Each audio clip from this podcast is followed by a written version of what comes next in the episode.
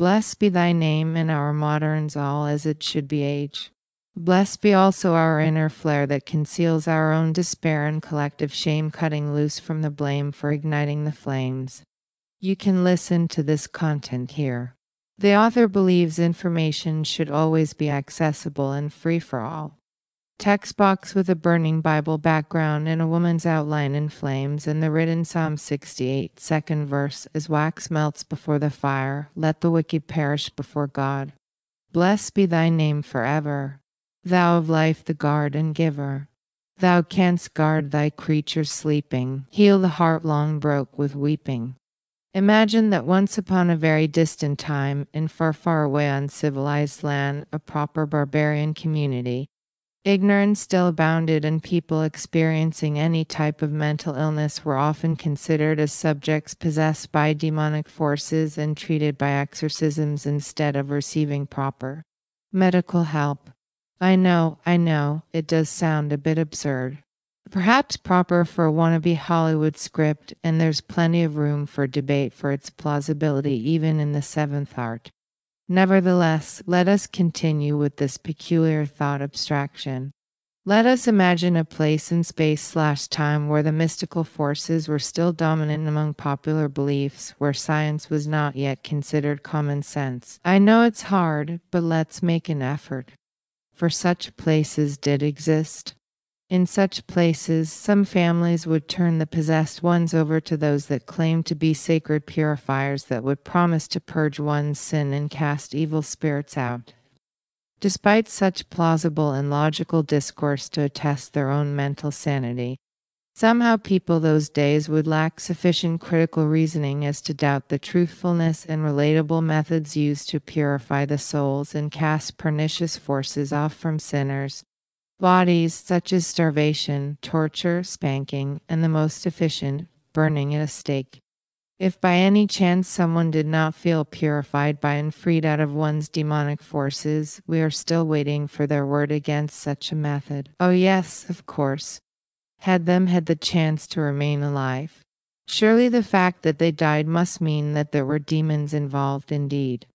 Otherwise, why wouldn't God allow them to resist the inhumane temperatures their bodies were obliged to experience whilst their tortured minds vanished amidst the ashes? Either way, we must be glad such practices are confined to history's basement in an out of reach, almost fictional and ludicrous reality. Can you imagine how horrible it must have been for a pregnant woman, scared of what her life might be from that point on, isolated in a secluded and ignorant community? Suddenly falling ill and starting to hallucinate and talk strange things to herself, mainly doubting her purpose in life and what the whole pregnancy shift meant to her, and somehow she was deemed as irrevocably bewitched by satanic forces. How lucky we are modern women to count on evidence based science and the medical accounts that mental illnesses are valid, widespread, and serious medical conditions that require proper psychiatric treatment, completely free of any stigma around it, utterly debated in all social classes. How lucky for modern mothers that we already know how complicated and serious are the hormonal and psychological consequences of the confusing motherhood experience and all the hallucinatory and depressive episodes of pregnancy can cause on the mother's understanding of the new reality she is about to face. How lucky we are modern humans is to respect and validate other people's and animals' feelings, treat them with empathy, and relate to their struggles since we have our own. Can you imagine if we were still on those dark ages where a soon to be confused mother suddenly started doubting the whole pregnancy enterprise and said out loud in a despair crisis that she did not? Want to have that baby, that she was afraid of the individual growing inside her belly, and that she feared the unborn baby might do harm and even kill her during labor. And if somehow she had suicidal thoughts and talked openly about that, can you imagine how horrible instead of receiving understanding and calming advice, she was reprehended by her confused ideas?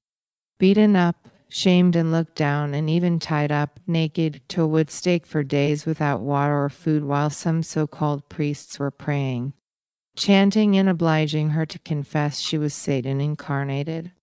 How glad are we people of the 21st century as to have such extensive knowledge background as to coin the term civilized for our actions and beliefs and to distance ourselves from savage societies and display communal cooperation towards improving the world for us and others.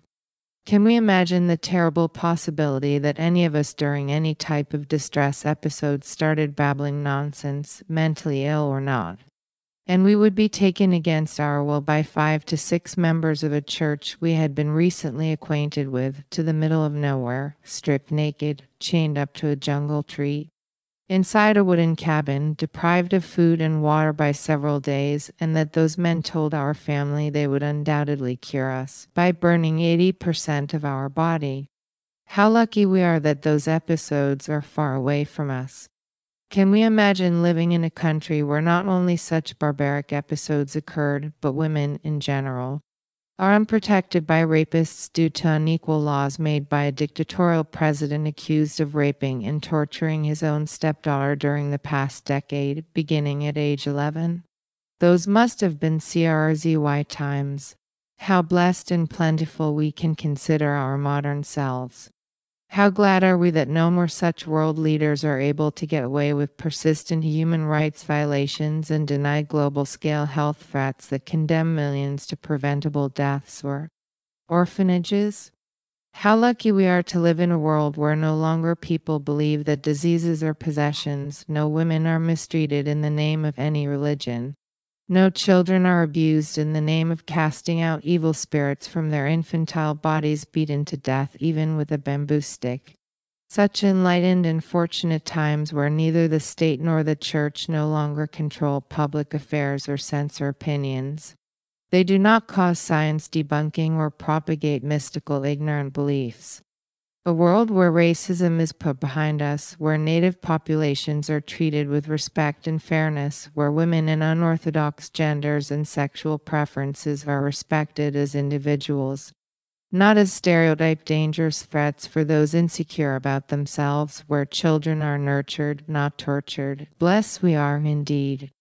Praise be the Lord for such dark ages of an intransigent, violent, and evil world are way past beyond us now.